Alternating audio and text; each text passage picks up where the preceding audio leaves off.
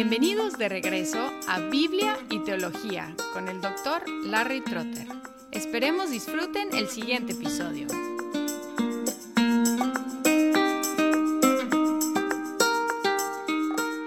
El siguiente tema en la antropología bíblica es la cuestión de la imagen de Dios. Entre los textos principales empezamos con Génesis 1.27, Creó pues Dios al hombre a imagen suya, a imagen de Dios lo creó, varón y hembra los creó. Y luego en capítulo 5, los versículos 1 al 3, encontramos que Adán tenía la capacidad de reproducir según su imagen.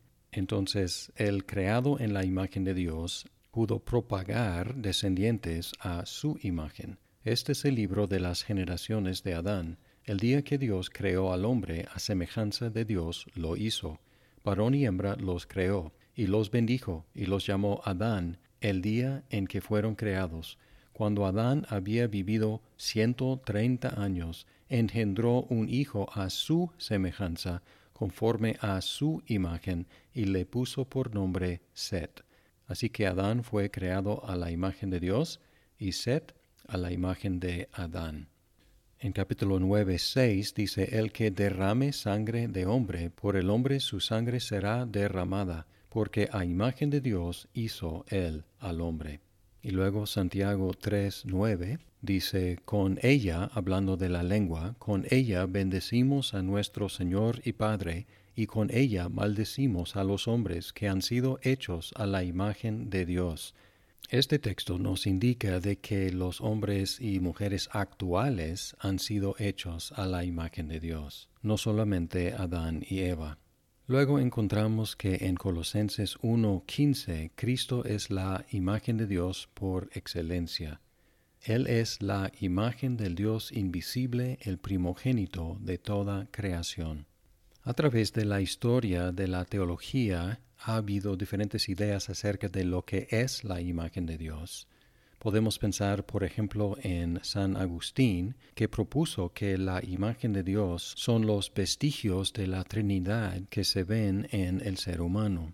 Él sugirió amante, amado y el amar como vestigio de la Trinidad, o memoria, inteligencia y voluntad.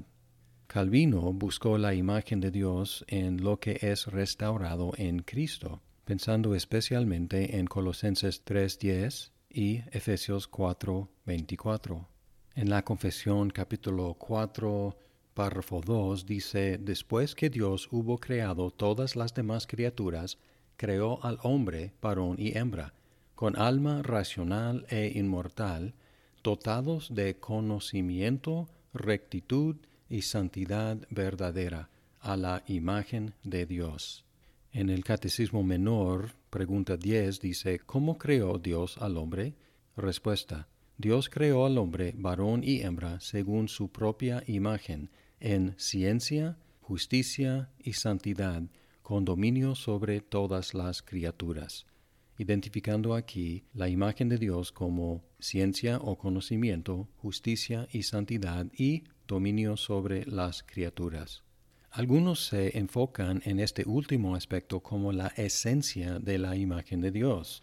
Y si regresamos a Génesis 1, encontramos que dice en el 1.26, y dijo Dios, hagamos al hombre a nuestra imagen conforme a nuestra semejanza, y ejerza dominio sobre los peces del mar, sobre las aves del cielo, sobre los ganados, sobre toda la tierra, y sobre todo reptil que se arrastra sobre la tierra.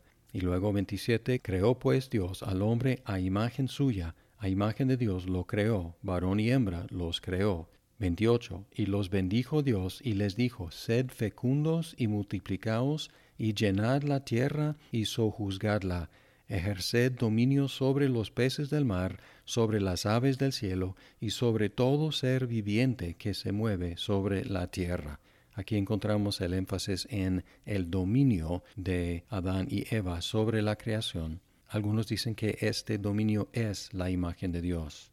Otros enfatizan las relaciones humanas en la sociedad, enfatizando la pluralidad de Génesis 1.26 hagamos al hombre a nuestra imagen. Pluralidad en Dios reflejada en la pluralidad de la sociedad humana. En el catolicismo romano se enfatizan los dones naturales como el libre albedrío, la espiritualidad del alma y la inmortalidad. Y muchos luteranos enfatizan la justicia original, la cual se perdió con el primer pecado. En resumen, tenemos vestigios de la Trinidad en Agustín, en Calvino y Westminster, aspectos éticos e intelectuales, el dominio del hombre sobre la creación, las relaciones humanas en la sociedad, dones naturales en el catolicismo romano y justicia original entre muchos luteranos. Y tenemos que reconocer que hay verdades en cada una de estas ideas, porque cada una, quizás con la excepción de la especulación de Agustín sobre vestigios de la Trinidad, todos se basan en ciertos textos bíblicos y reconocen aspectos del ser humano. Pero cada una de estas propuestas tiene la misma falla, busca un aspecto del ser humano como la imagen de Dios, como si la imagen de Dios fuera algo en el ser humano. Y algunos hablan así, hablan de la imagen de Dios en el ser humano. Pero la Biblia no habla así, la Biblia habla de que Dios creó al hombre a su imagen y a su semejanza. La verdad es que estas ideas complican el asunto demasiado.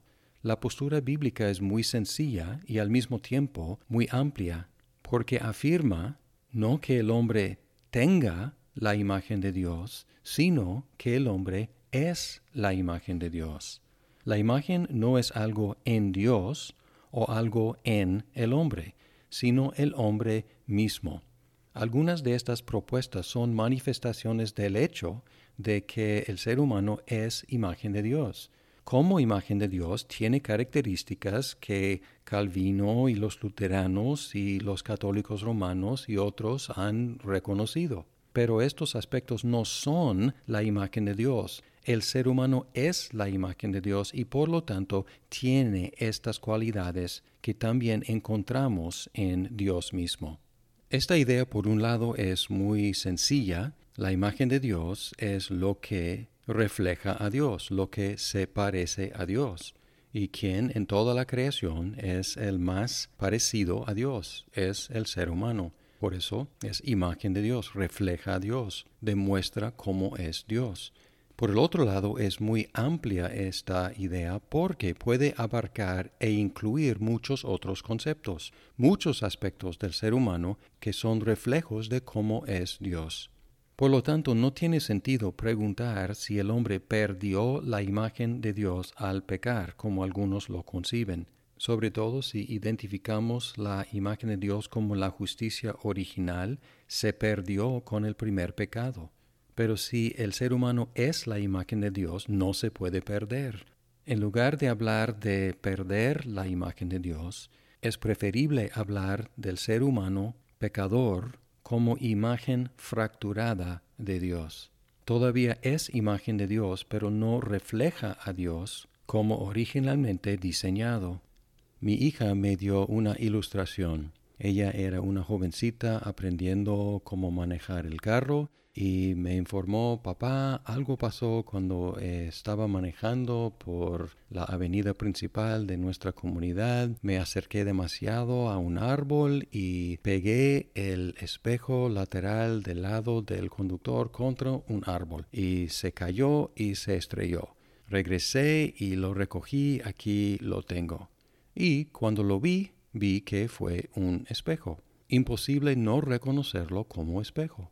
El problema no fue que no haya sido un espejo, seguía siendo un espejo, pero estaba fracturado, completamente estrellado, y por lo tanto no funcionaba como un espejo debe funcionar. Así es nuestra condición en el estado del pecado, tema que vamos a considerar dentro de dos episodios, pero primero tenemos que considerar el estado original del hombre en la inocencia.